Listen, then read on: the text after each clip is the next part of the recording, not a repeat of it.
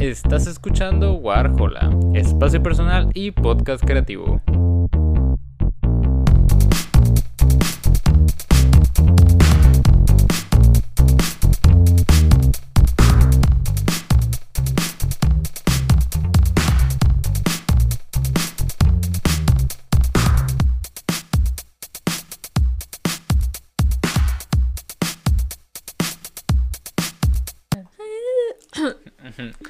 Bienvenidos una vez más a este su podcast Warhola. En esta ocasión estamos con Grecia, mejor conocida como Greca Wings. ¿Cómo te encuentras? ¿Cómo estás? Hola, muy buenas noches, Baruch. Eh, pues me encuentro bastante bien, muy a gusto, hidratada, lista para En hablar de lo que sé que vamos a hablar en este Sí. episodio. Pero sí. Sí, eh, pues bueno, eh, sé que tú dibujas, eres, eres artista, eres dibujante, pero quisiera saber un poquito más cómo, cómo empezaste, o sea, qué te llevó a, a empezar este proyecto que es Greca Wings. Ok, pues creo que hay dos historias importantes para, para responder a tu pregunta. Y pues la primera en orden cronológico sería como mi primera relación con mi primera relación con el arte, Ajá. Que en realidad yo siento y es algo que he dicho con otras personas, he llegado a la conclusión de que em, la relación actual que tengo con el arte pues proviene mucho de cómo fue mi primer encuentro con esto, porque yo desde niña pues siempre tuve como esa mm, Faceta. esa faceta de que te gusta dibujar, pues a mm, los, las, las niñas, pues siempre tienen como de que empiezan a hacer una actividad y realmente fuera de que este empie- empiezan a hacerla, ¿no? Empiezan a hacer una actividad, entonces eh, no hay realmente un estímulo que les diga si son buenos o malos en ello. Eso pasa hasta que entra un adulto o entra otra persona a decirles, ah, ¿sabes qué? Tu trabajo me gusta o tu trabajo no me gusta. O eres bueno o no eres bueno. Sí. Entonces, algo que me ocurrió a mí es que yo nunca tuve un estímulo de ese tipo. O sea, mis papás nunca me dijeron de que, ah, eres buena dibujando, síguelo haciendo. O eres mala dibujando. O sea, eh, no independientemente hagas". en si era bueno o malo, nadie te lo, te Ajá, lo decía. precisamente. Entonces fui formando como mi propia relación más personal con el arte. Y cuando fui creciendo, pues ah, creo que desarrollé una relación muy sana con, con este hobby que empecé a tener en el aspecto de que cada que yo dibujaba, pues me podía salir algo que o bien me diera risa o, o se me hiciera bonito o no se me hiciera tan, tan bonito, pero a mí, o sea, saliendo de mí y construyéndolo a partir de mi, mi criterio, ¿no? Que se iba formando. Ya posteriormente eh, fue algo que seguía haciendo. Em, si bien se escuchaba opiniones de otras personas cuando fui creciendo, pues nunca me detenía de seguir creando o de... o de... no me, no me ponía de meritar mi trabajo, vaya. Sí. Entonces, ya cuando la segunda historia importante para el desarrollo de este proyecto, pues podría ser que me encontraba con mi hermano y con mi mamá en la casa. A mi mamá, mi mamá es una persona a la que le gusta mucho que, que le estén haciendo masajes o así. Ah, ok, ok. Típico mamá mexicana. Típico ¿no? de mamás mexicanas, sí, ¿no? Sí, y pues ella nos decía, eh, háganme un masaje en los pies. Y mi hermano y yo, pues de que siempre le decimos que no, pero esa vez estábamos juntos, entonces decidimos aceptar. Y algo que también acostumbramos desde niños es rayar a nuestros papás en la piel. Agarrábamos plumas y les hacíamos dibujos. Yo, yo era la que hacía más eso. Ajá. Entonces mi mamá se duerme y, le- y empezamos a dibujarle cosas ¿no? En los pies. Porque mi mamá creo que no tiene sensibilidad en los pies, te lo juro, porque mi mamá estaba dormida, Ajá, nosotros o- o- rayando, ¿No riéndonos. crees que también puede tener el, el sueño muy pesado? Yo creo que igual y sí. O sea, parte de las dos y chulada, ¿eh? Sí, chulada, ¿no? Sí, eh, completamente tumbada como tabla y Diego y yo eh, pues dibujándole en los pies. Ajá. Entonces, como esta faceta del dibujo que me da risa me ha encantado desde niña, de dibujar algo que me parezca gracioso, me encanta. Sí. Y así fue, empezamos a dibujar al- a los Simpsons en su pie. Ok. Los empezamos a dibujar. Y realmente la intención no era que se vieran idénticos a los Simpsons, sino era Mm. buscar una forma en que nos diera risa como, como los estábamos dibujando, ¿no? Ajá. Entonces, pues mientras estábamos dibujando, nos estábamos cagando de risa. Y cuando ya terminamos de dibujar a, a todos los Simpsons y a un Scooby, recuerdo, les tomé foto y dije, ah, pues para el recuerdo. Tiempo después eh, me entró una idea a la cabeza de esas que te entran de repente, de que tienes ideas de, de crear algo, de hacer algo. Y dije, ¿y si paso a digital los dibujos de los Simpsons, de las fotos que tengo? Ajá, sí. Y así fue. Eh, empecé a. Los pasé a digital y dije. No es algo que pueda subir a mi cuenta personal. No es algo que pueda subir a, a mi cuenta individual donde subo fotos de mí, ¿no? Ajá. Dije, voy a hacer otra. Hice la cuenta de Greca Wings y subí esas, esas fotos nada más, la de los Simpsons. Sí. Y dije, ya, ahí lo dejo. Y vi que varias personas les gustaron y así. Y dije, ah, pues qué perro, ¿no? Que les haya Ah, sí, gustado sí. esta cagada, ¿no? Ay, perdón, pero, pero pues pasó eso. Y dejé la cuenta yo creo que unos dos años, más o menos. Ajá. Sí, no subí nada. Porque, pues más que nada entré a la universidad y dejé de subir cosas. Sí. Entonces hubo una transición de crecimiento personal en la que di de baja la carrera y empezó la pandemia, ¿no? Ajá, sí, sí, sí. Y curiosamente el yo haber dado de baja una carrera tan demandante de tiempo como era medicina, que yo estaba ahí.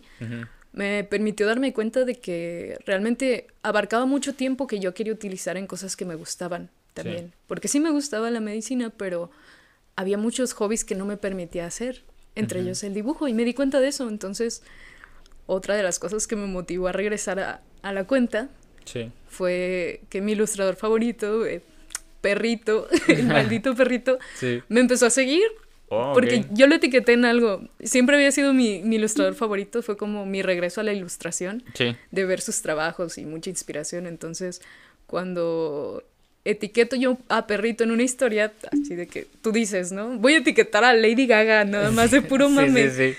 Pues etiqueté a Perrito en, en una cosa que subí unos... eh, unas actividades de Instagram de que dibujo una naranja o cosas así. Ajá, sí, sí, sí. Y etiqueta a tres personas y yo de, voy a etiquetar a perrito porque, pues sí, a ver qué pasa.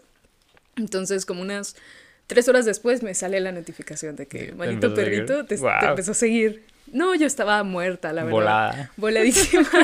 sí, precisamente. Y entonces, ah, pues ya dije, suena como un buen, buen momento para, para volver. Tengo mucha inspiración gracias Sí. a, a esto que pasó con Perrito.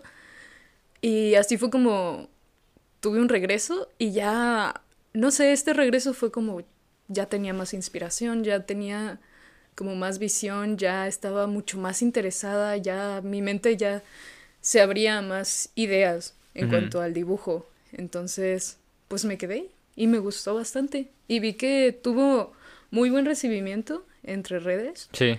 Y eso también me motivó mucho de que ver que mis compas de repente me decían, oye, me gustó mucho lo que hiciste aquí. Y fue como, wow, Sí, sí, sí. realmente puede significar algo para alguien más también, ¿no? Como significa para mí. Y sientes que esa reciprocidad que quizás no obtuviste al inicio de, de no tener como una opinión, independientemente de que fuera buena o mala, habría cambiado tu relación con, con el arte en general. O sea, que desde un inicio hubieras tenido una, una opinión por parte de quien fuera. ¿Crees que hubiera cambiado cómo, cómo percibes pues tu arte y el arte en general? Yo siento que sí, realmente en cuanto a cuestiones de creatividad, siempre siento que tiene que ver con cosas de la infancia. En cuanto a cómo ha sido tu proceso en relación a cuando estás creando algo. Sí. Y siempre he creído que a los niños se les tiene que hablar con mucho cuidado porque muchas de las cosas que, que tú le dices a un niño pues tienen un impacto muy grande cuando, cuando crece, ¿no? Que es algo que pues creo que todos, todos vivimos, ¿no? Sí. Y vamos notando con el tiempo. Entonces, pues yo creo que asocio mucho esta relación que tengo con el arte con la cierta independencia que tuve de niña. Y yo creo que si mis padres hubieran sido de otra forma con las cosas que, que yo hacía o con el dibujo, igual y mm, no tendría una relación muy sana con lo que creo o la habría empezado a desarrollar hasta ahorita. Entonces, eh, yo creo que es uno de los grandes motivos por los que se estanca se estancan las actividades, de, especialmente artísticas entre, entre las personas. Muchas veces Sí. tiene mucho que ver con alguna persona que te dice, de, no, no vayas por ahí o no, no me gusta lo que estás haciendo, o ¿por qué lo haces así? Y algo que decía Perrito, precisamente, que es una de las cuestiones por las que Perrito siempre me llamó la atención como ilustrador, Ajá. es que él siempre tiene un trazo muy sencillo, muy simple. Tú puedes, puedes, eh, puedes señalarlo como un trazo sencillo, simple, no tan complicado, no tan realista, no... Pues sí, no, no tan complejo. ajá, no tan complejo, no de tanta técnica, ¿no? Pero, pues Perrito siempre ha, ha dicho que el dibujo, pues, no necesitas verse de cierta forma, no necesita eh, ser lo más perfecto. A veces hay borrones, a veces hay bocetos, a veces hay rayas que no salieron bien. Incluso me encantaba el ver que él tiene una cuenta de Twitter para su hijo, su Ajá. hijo Ter, y sube los dibujos que hace Ajá. que son puros rayones o, o así, o que los niños dibujando, ¿no? Porque Sí. cuando empiezas de niño dibujas, es muy difícil que tú de adulto puedas imitar cómo dibuja un niño, ¿no? Porque tienen su propio estilo, las cabezotas, los círculos mal hechos que nunca salen. Y creo que el saber eso de que, de que los trazos, el dibujo, no se tiene que ver de cierta forma, especialmente cuando eres niño, es muy importante también. Como de, no puedes esperar que un niño de dos años ya te haga un retrato súper bien. Sí, no sí, puedes sí. forzarlo a eso. Que sí hay, sí hay niños, niñas que pueden Ah, lograrlo. Ser superdotado, ¿no? Sí. sí, de repente sale cada que te quedas de... la, la- la hija de Kim Kardashian, ¿te acuerdas? Sí. La Stormy, ¿no? Sí. También. Ajá. Y em, pues creo que sí es, es este, fue muy importante para mí Sí. el, el tener esta relación desde un principio, porque también tengo el recuerdo de que en secundaria, ah, cuando muchas personas era de que empiezan a hacer algo, especialmente en cuanto a dibujo, pero se empieza a ver feo y es como, no, ya no, no ya me, me voy a detener, voy a arrugar la hoja y así. sí. Y yo siempre era como de, ah, se ve feo. No significa que se va a ver feo todo el tiempo. Puedo, puedo ponerle otra cosa. puede puedo- mejorar, ¿no? Sí, se puede mejorar. O, o igual y el que se vea feo es parte del proceso también, ¿no? Entonces, como que siempre tuve estas ideas de que. de estarme relacionando muy personalmente con lo que yo creaba Sí. y no dejar muchas influencias que realmente no aportaran nada a lo que estaba haciendo, no dejarlas pasar. Entonces, yo siento que sin eso no estaría donde estoy ahorita, o sea, sin, sin haber tenido una relación a temprana edad con, de cierto, de cierto modo, una relación sana, no estaría como estoy ahorita, que estoy realmente estoy cómoda con el proceso que, Sí. que tengo ahorita en cuanto a crear cosas.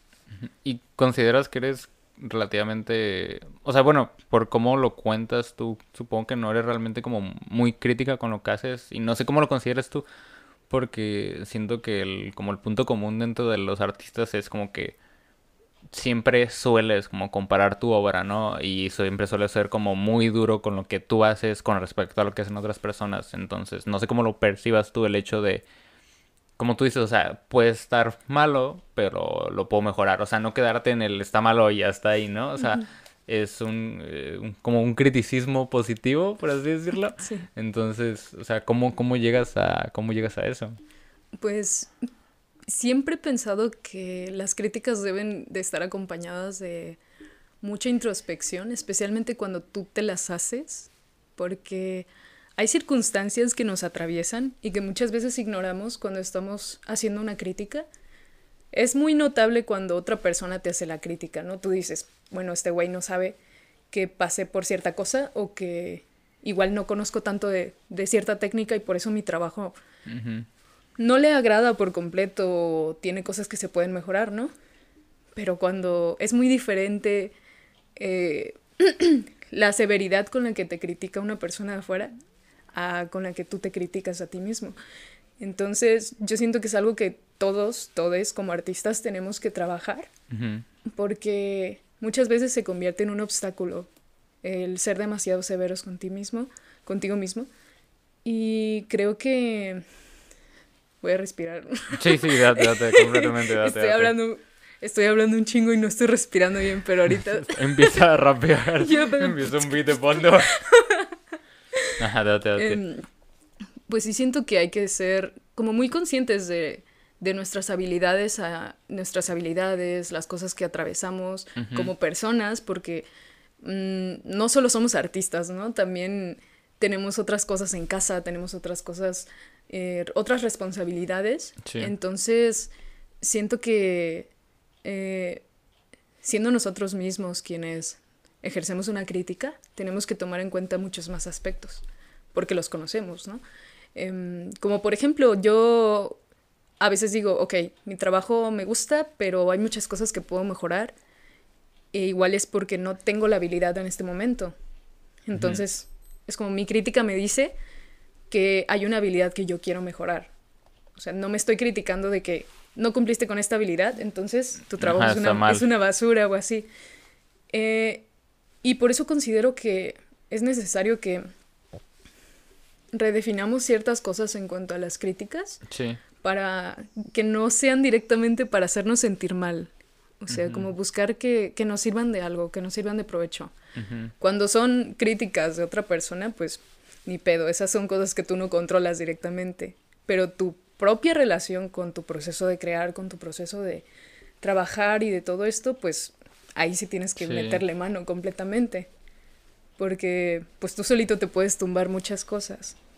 Y qué mejor que estar en buenos términos contigo mismo, eh, en ser una persona que tú escucharías, en el sentido de, ok, si esta persona me hace una crítica, lo voy a escuchar porque sé que es para mi bienestar, es para mejorar.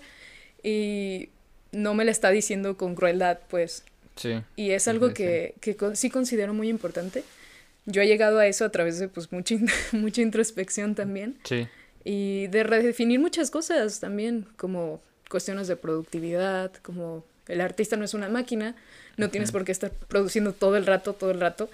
Y si no produces un día, pues está bien. Sí, no, no hay ningún problema. Ajá, hay otras cosas que tienes que hacer o a veces no te sientes bien es volverte tu amigo también en cuanto a un crítico que sea tu amigo. Sí, o sea, también esa, supongo que es como la idea de, de tú darte una palmadita, ¿no? O sea, tú sí sabes como el contexto que hay detrás de todo lo que tú creas, entonces no ser tú el que te termina de degollar el trabajo, ¿sabes? Sino darte una palmadita es como, ok, quizás no alcanzaste ese punto de profesionalidad que, que querías, pero sabes por qué no, ¿sabes? O sea, puedes trabajarlo, sino pues tú ser como un hogar para, para tu trabajo y no ser como eh, un lugar en el que puedas estar como vulnerable, ¿sabes? Sí, un, lugar seguro, incluso en, el que, en el que te permita ser vulnerable porque muchas veces pues sí, sí agüita, ¿no? Que lo que creas no se vea como, como quieres. Sí. Pero es algo que pasa, como pasa con los bloqueos creativos, es, a veces es hasta parte del proceso que te llegues a sentir así. Entonces es como aprender a vivir esas partes que no son tan agradables dentro de los procesos creativos y pues realmente no esperar que todo vaya todo vaya bien en el sentido de que no te sientas mal nunca en el proceso, porque son cosas que pasan, es normal desmotivarse, es normal estarte comparando mientras lo estás haciendo.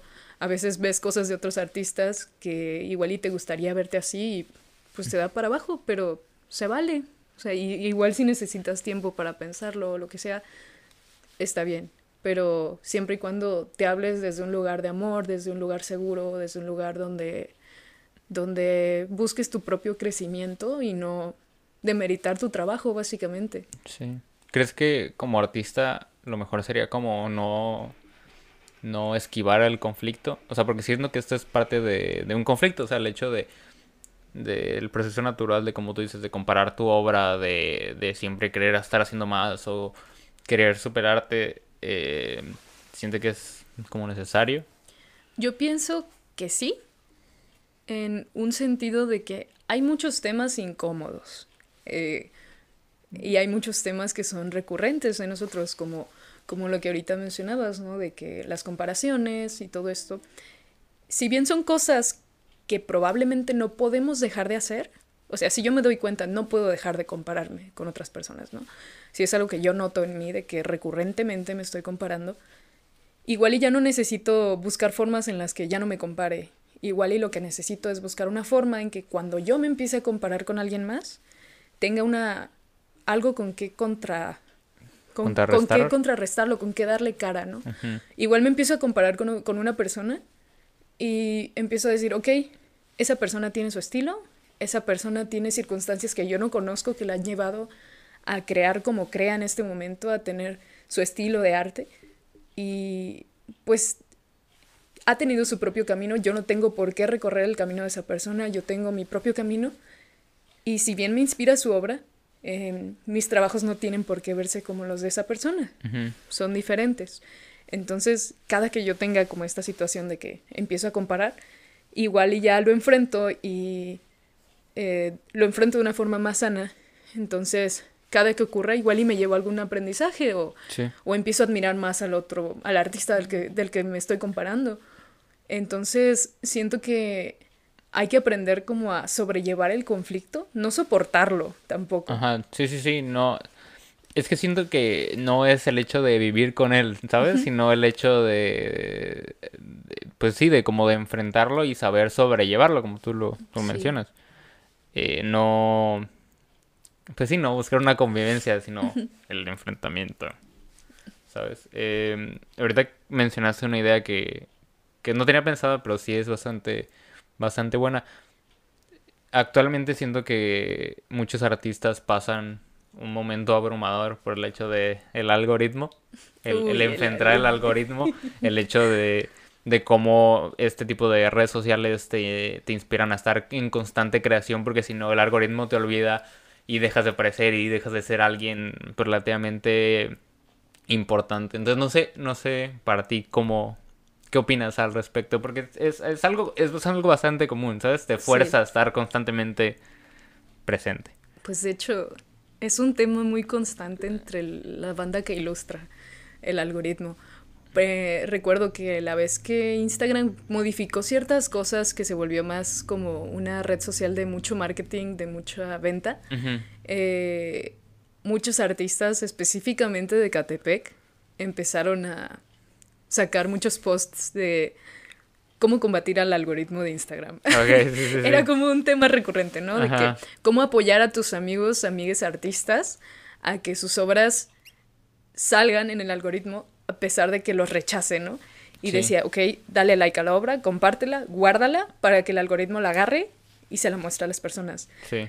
Entonces, eh, empecé a ver una unidad tan grande en contra del algoritmo de Instagram porque en realidad eh, muchas veces los algoritmos de las redes sociales en general no premian directamente la calidad de las obras. O sea, hay cosas que reciben más interacciones que igual y no costaron tanto trabajo. Tampoco estoy diciendo que mientras más te cueste trabajo una obra, pues no.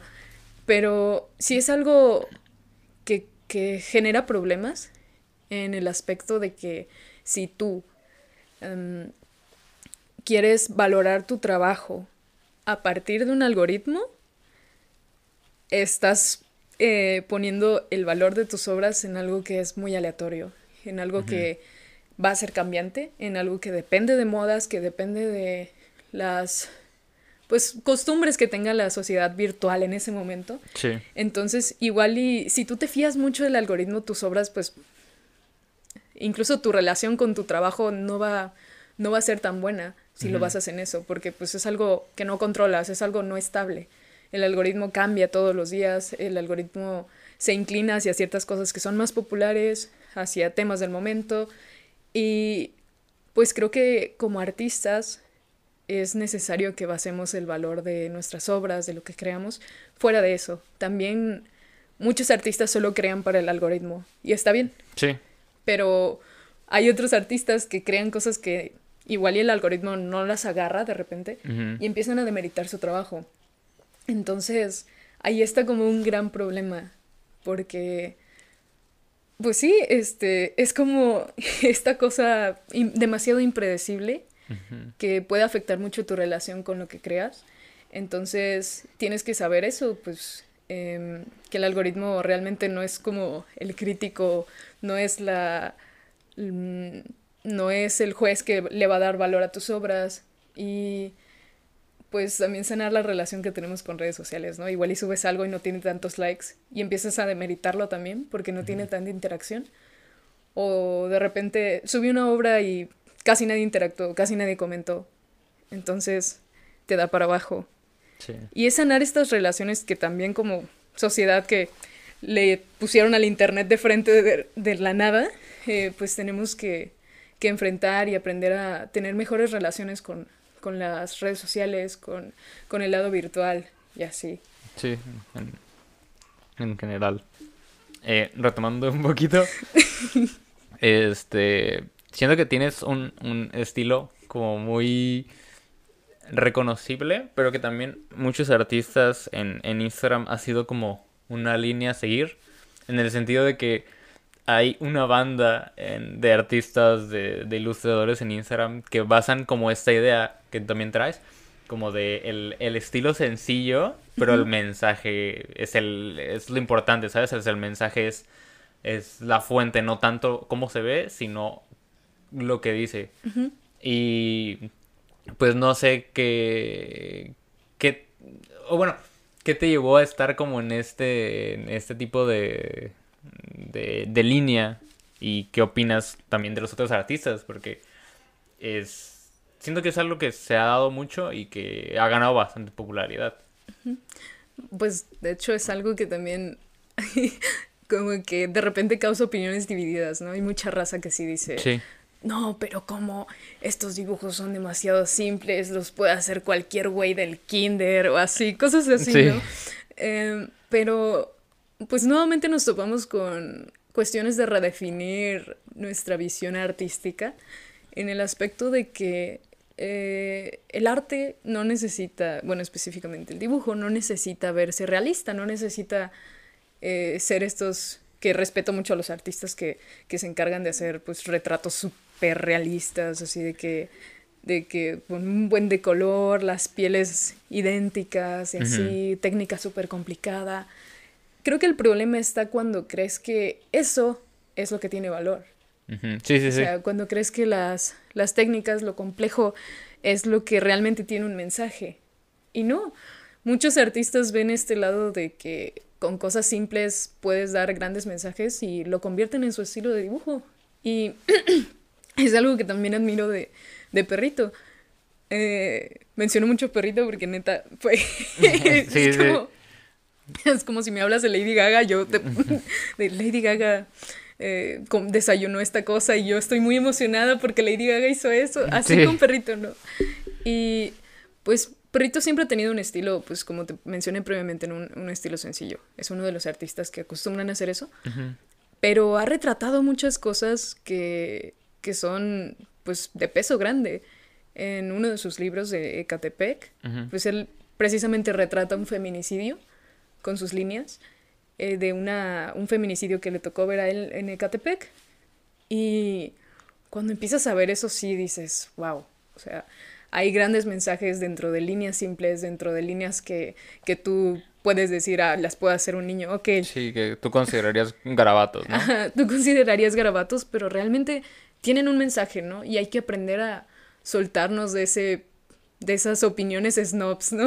de, que, de, que, no, este cuadro y así. Eh, este cuadro es muy influyente en la historia, pero voy a ver este trabajo que hizo mi compa y le voy a decir que es, una cagada porque no es de técnicas complicadas y no es un artista de renombre, por ejemplo, muchas veces ocurre. Y yo siento que, que es una parte importante. Si genera mucho ruido el que las ilustraciones de repente se vean muy simples, es porque pues realmente es por algo, ¿no? Hay, hay mensajes a través de eso. Eh, los artistas incluso te hablan a través de sus ilustraciones sencillas, como lo hace cualquier artista que hace ilustraciones de técnicas complejas. Y yo la verdad tardé mucho en buscar un estilo. Recuerdo que fue algo que a lo que le dediqué tiempo. Recuerdo que hice muchos como muchos ejercicios de ponerme a dibujar caras, ponerme a dibujar personas, ponerme a dibujar cosas. Y de repente hubo un momento en el que dije, ah, estoy cómoda dibujando de esta forma, puedo dibujar más cosas.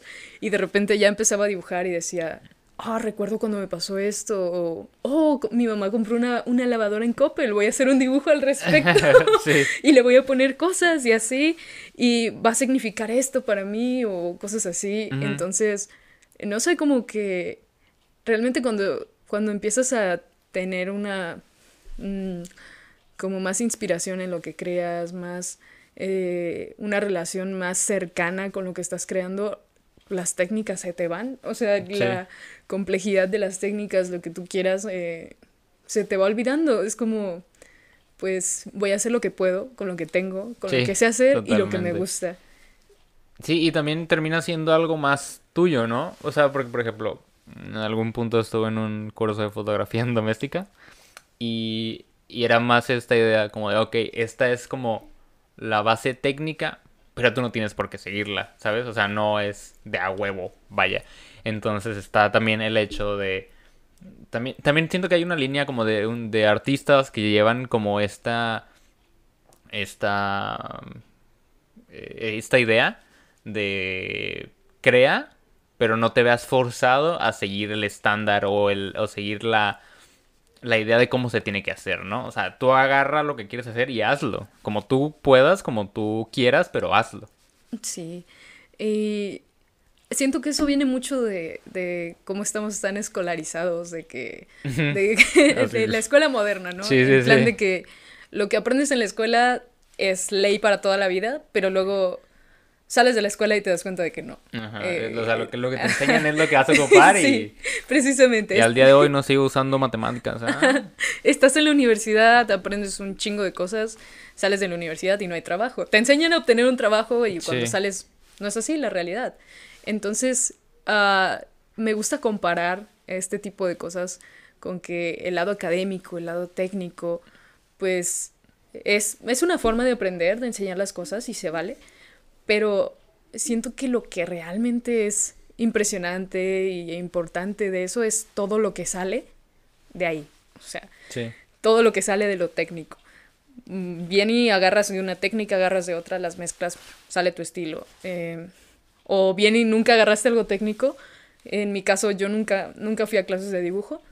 Eh, y intentaba seguir tutoriales en YouTube, lo recuerdo, de que haz un círculo y, nunca me salía, la neta.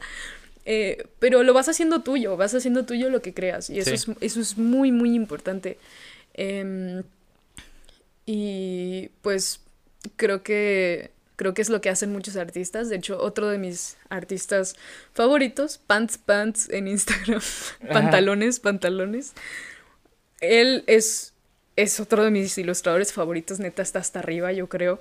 Porque él toma lo, lo que no es estético y lo vuelve una historia. O sea, él dibuja monos pelones con un trazo súper tembloroso y que están diciendo cosas súper extrañas de que uh, un señor hablando con sus calcetines o que, tiene ratas de mascotas y tienen un estilo y si lo vieras de otro punto tú dirías, ah, está medio tétrico, ¿no? Está medio raro, pero son mensajes bien bonitos y es como un contraste bien muy bonito entre lo que no es estético y palabras importantes, o sea, conocimiento importante o cosas que te invitan a reflexionar. Entonces, el yo ver estas variedades entre artistas me, llamaba muchísimo. Yo lo, veía en Perrito con sus trazos relativamente simples, pero mensajes importantes. Lo veía en Josh McCutch con, con Pants Pants, con sus dibujos de señores pelones, así, con ratas, así. Y eso me motivaba muchísimo porque dije, ok, eh, está este lado del arte que no es el que está en galerías. bueno, actualmente ya, ya hay más galerías que aceptan este tipo de artes más, más distinto, pero ves este arte de que Van Gogh, cosas acá, de que las cosas snobs más que nada, de, culto. de culto, ¿no? De que mucha cultura general, ¿no? Pero hay cosas que salen de esa cultura general, que salen de las galerías, que, que son variantes súper hermosas de las técnicas, de lo que no es técnica, que pues te llaman la atención y para mí eso es lo que, lo, lo importante, ¿no? De, de, de crear y de, de, cualquier, de cualquier cosa en cuanto a música, en cuanto a lo que tú quieras. Muchas veces esas cosas son las que te motivan a crear, los que te motivan y te enseñan más cosas de las que pudiste aprender en cosas académicas, cosas en, en galerías, cosas aplaudidas eh, globalmente o cosas así. Y te van formando un criterio. y eso está, está hermoso, la verdad. Sí, sí, sí. Eh, cuando creas, te vas como pensando en, en crear algo, o, o sea, que en querer dar un mensaje, o tienes como una meta al momento de crear, como quiero llegar a hacer esto, quiero decir esto. Pues ve, es extraño, porque para bien o para mal, cuando yo dibujo, no uso lápiz. eh, empiezo a dibujar con la pluma. Entonces eso implica que si yo me equivoco en algo, relativamente equivocarme, pues no hay mucha oportunidad de que lo borren, ¿no? Ajá, de que puedas arreglarlo, ¿no? sí, de, de, que lo pueda arreglar. Entonces, muchas veces me ha pasado que empiezo a dibujar y casi siempre me ocurre, yo usualmente comienzo a dibujar los ojos de los personajes que dibujo de repente. Eh, dibujo los ojos y a partir de ahí como que todo ocurre en el mismo momento. Lo que el estar creando, el querer, el mensaje, como que se va mostrando en la hoja mientras lo estoy haciendo. No es como que lo tenga muy claro en mente cómo quiero que se vea, uh -huh. pero mientras lo empiezo a hacer, hay cosas que, como de, que lo estoy haciendo y digo, esto, esto, uh -huh. esto aquí. Se va esto plasmando, Ajá, ¿no? Se va plasmando. Realmente no es como que traiga un mensaje antes. A veces sí, a veces sí digo, mm, ok, me gustaría hacer algo tocante a este tema. Uh -huh. Por ejemplo, con el Inktober, Sí. donde te dan las palabras. Ajá. Ahí sí, sí he- Los dibujos que yo he hecho del Inktober sí han tenido como la palabra y me ha inspirado a dibujar ciertas cosas. Pero creo que es mientras estoy dibujando empieza, empieza a salir todo. Porque, por ejemplo, muchos dibujos que tengo de gatos, por ejemplo, es porque me canso de dibujar personas. y empiezo a dibujar gatos, cocodrilos, serpientes, Perros, cosas- sí. perros, ajá. Y a veces viéndolos digo, oh, y este perro le voy a poner un arete o le voy a poner eh, una camisa de tal cosa o así. Y empiezan a salir más mensajes o empiezo a meter más mensajes o cosas así. Y creo que algo que mencionaban sobre los hobbies una persona, no me acuerdo, creo que lo escuché en un podcast, era que decía que sigas el hobby que hace que se te olvide el paso del tiempo mientras lo Ujú. estás haciendo. Sí. Y a mí eso me pasa cuando dibujo, o sea, empiezo a, a dibujar y empiezo a meterle cosas y me meto, me, o sea, estoy súper inmersa Sí. y hay un punto en el que la hora se me va, contestar mensajes se me va.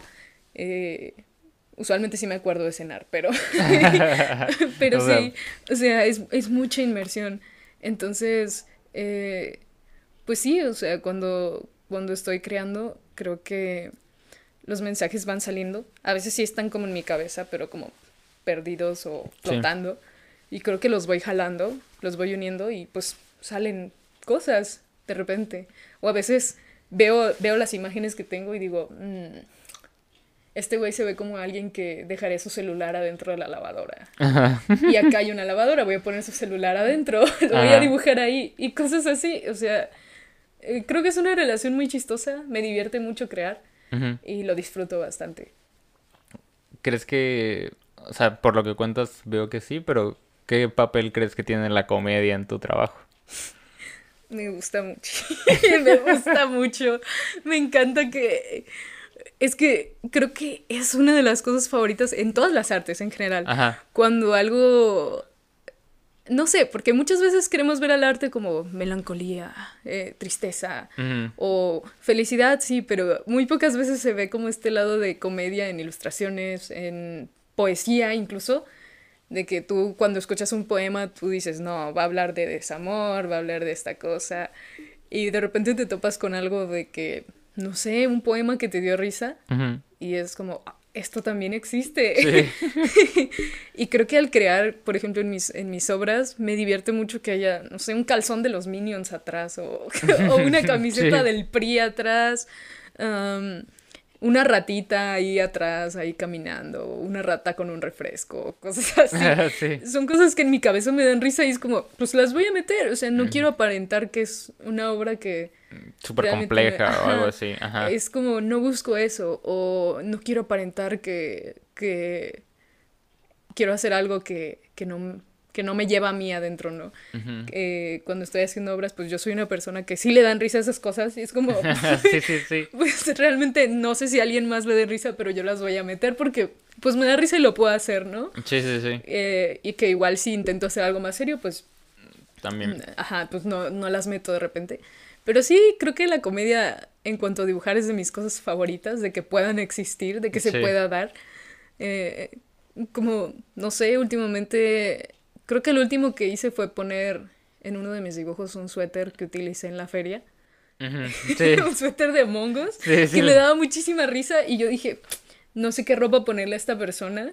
Ah, y, luego recordé, recordé mi suéter y dije, sí, lo voy a, lo voy a meter ahí. Gran suéter, gran suéter. Sí. Eh, ¿Qué crees que te ha llevado a plasmar tus ideas en, en dibujos? O sea, porque crees que llegaste a este medio que es el dibujo para ti? Pues es curioso porque yo soy una persona que heredó de mi papá eh, que me tiembla la mano mucho. Ah, me tiembla muy la mano. de que no estoy nerviosa, pero me está temblando la mano. Entonces en la primaria eh, era como que em, pues me temblaba la mano y mi solución fue a presionar muchísimo la pluma sea, yo marco muchísimo la pluma en el papel. Porque pues me tiembla la mano y no quiero hacer trazos muy chuecos, ¿no? Sí. Entonces yo aprendí a dibujar así, marcando demasiado la pluma. Y fue como que algo que me gustó. Y me gustaba mucho que las personas fueran así de, pero te tiembla la mano, ¿cómo puedes dibujar? y y yo así de, bueno, pues aprieto la pluma, ¿no? Uno se adapta. Eh, no es condición, ¿no? Incluso si dibujara así todo, todo, así chueco, así, pues estaría perro. Pero creo que como siempre disfruté todo lo que se podía hacer con el dibujo. También mucho en el aspecto de comedia, de que puedes hacer lo que sea, cosas absurdas o, o así. Eh, eh, como que mejoró muchísimo mi relación con el dibujo y a pesar de que he estado en otras en otras en otras artes, de que música o poesía, creo que es con la que mejor relación tengo con el dibujo y es de lo que más disfruto perderme eh, haciendo. Y pues no sé, siempre, siempre ha sido el papel. Nunca me acostumbré a digital, nunca nada. Yo agarraba hojas y dibujaba. Mis cuadernos siempre los estaba rayando. Mis Barbies Mis Barbies. Qué miedo. Es algo que mi mamá. Mi mamá siempre se ríe de eso. Porque cuando ella me compraba Barbies, mm. pues ella esperaba algo muy femenino, ¿no? Así de que. Ay, vamos en el carro, peinarlas, peinarlas, ponerle ropita y así. Pero yo las agarraba y les rayaba bigote con plumas, así les cortaba el pelo y jugaba con ellas así, pues las empezaba a rayar con plumas. Algo punk, ¿no? Algo punk, sí, algo punk.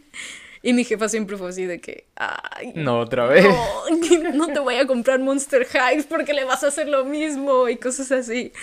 Pero, pues siempre me gustó el hecho de poder rayar. También rayaba mi cuarto, mis paredes. Ajá. Y y a mi mamá al inicio, al inicio les daba risa cuando estaba niña. Porque hay un dibujillo en la pared. No. me ah. puedes parar. No puedes parar un niño que quiera rayar una pared. Eventualmente va a encontrar una pluma y la va a rayar. Eh, pero ya que fui creciendo, fue como de que. Mm, no me dejan rayar. Voy a pegar cosas en mi pared. Voy a pegar dibujos que haga. Y pues empecé a tapizar mi cuarto. Después me hicieron quitar esos tapices y dije, mm, ¿qué puedo hacer? Que no sé rayar. Y empecé a pintar en mi pared. Y pinté, recuerdo que tengo, tenía pintados porque ya, ya los mataron, ya no están en las paredes. Un doctor Simi, un, mono de Club Penguin y una mamalucha. Ajá. Entonces creo que siempre el hecho de usar colores, líneas, rayar, tener cosas eh, dibujadas o escritas, como que siempre me estuvo llamando la atención en general. Y pues me llevó aquí. yo creo el ser un, niño grafitero, yo de niño, pues me trajo hasta acá, ¿no? Ya. Eh, como que, bueno, ¿qué temáticas crees que sueles abordar en tu, en tu trabajo? Porque, por ejemplo, yo siempre tengo muy presente un dibujo que hiciste, que sale, sale un perrito.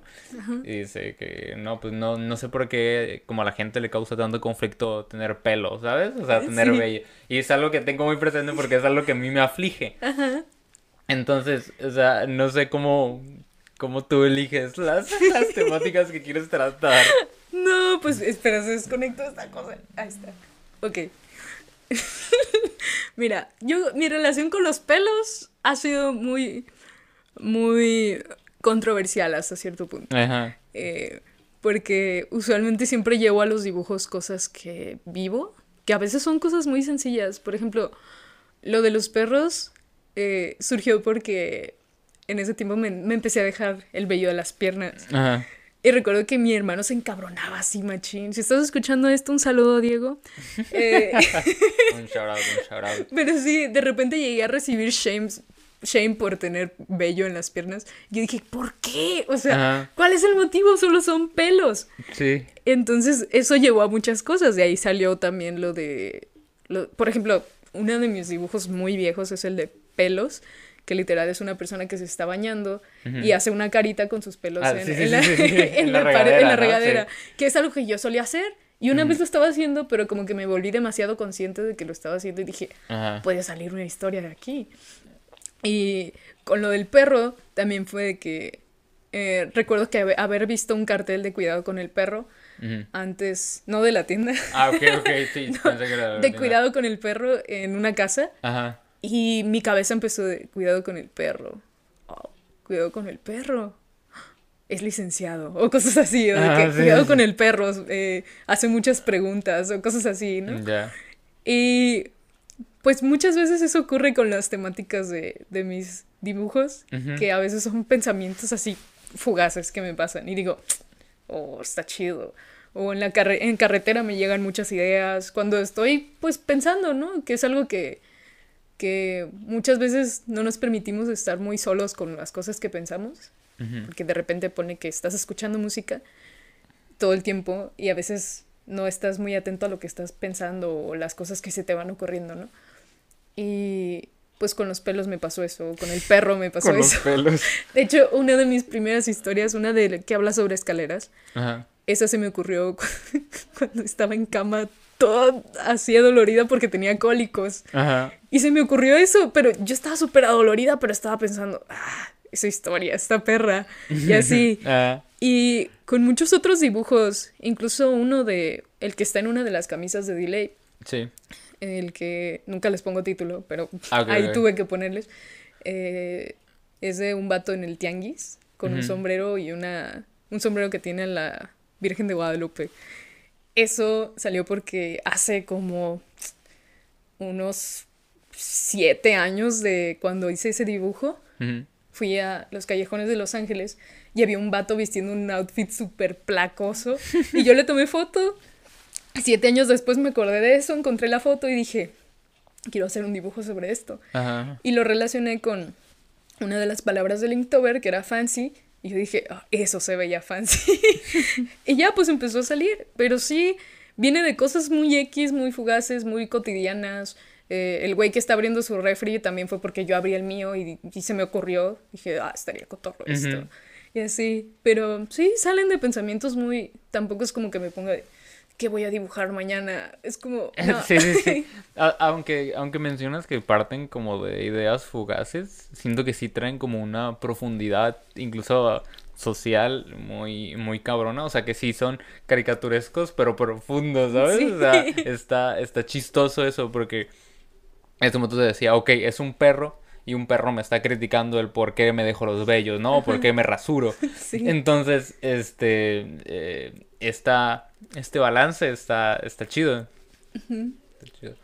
Eh, hace poquito tuviste, bueno, hace ya un tiempo tuviste una colaboración con, con Delay. ¿Cómo fue para ti ver plasmadas tus, tus obras en, en productos de vestir? A veces los veo y digo, ¿quién hizo eso? Así de que, ¿neta? ¿Quién fue? ¿Fui yo? Sí, ah. digo, no manches, ¿cómo, ¿cómo llegó a esto? ¿Cómo que hay raza que, que, que trae algo que yo hice puesto y, y, que... Y seguido los veo, o sea, y me han dicho, oye, me chulearon mi camisa y que está en perra. Y yo de, ¡ay, qué bonito! Sí. Y incluso a algunas personas me han preguntado de que se acabó la colaboración y sí me han pedido más playeras. Oh my god. Y yo les digo, esperen, esperen, esperen un poco. se, vienen cosas grandes. Siento que fue un salto muy grande. Sí. Eh, porque ahí, ahí tanto Delay como yo, pues somos algo local, ¿no? Algo que no, no viene de algo que ya estaba hecho como oficialmente, no, ellos no eran un taller de serigrafía ya, ya pues formado, formado ya por completo, estaban aprendiendo también. Y yo nunca había sacado merch, entonces dije, tal para cual, tal para cual hay que, hay que sacar algo, estoy de acuerdo, vemos cómo, ahí nos apoyamos.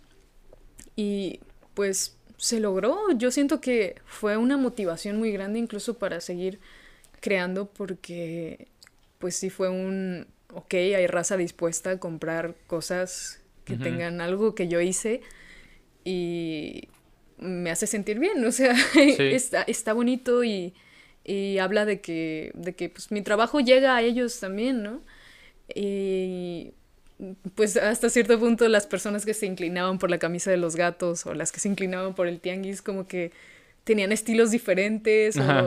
y eso se me hacía muy perro de, de poderlo notar, como algo que tú hiciste, pues llega a significar, eh, llega a ser una camisa que le gusta mucho a alguien. Sí, sí, sí, sí. Sí, y es, es muy bonito, la verdad. ¿cómo, ¿Cómo es ese sentimiento para ti? El hecho de saber que incluso algo que tú hiciste está plasmado, alguien lo viste y bien puede ser su, su camisa favorita se siente, neta, a veces me siento súper ajena, me siento de, wow, ¿quién?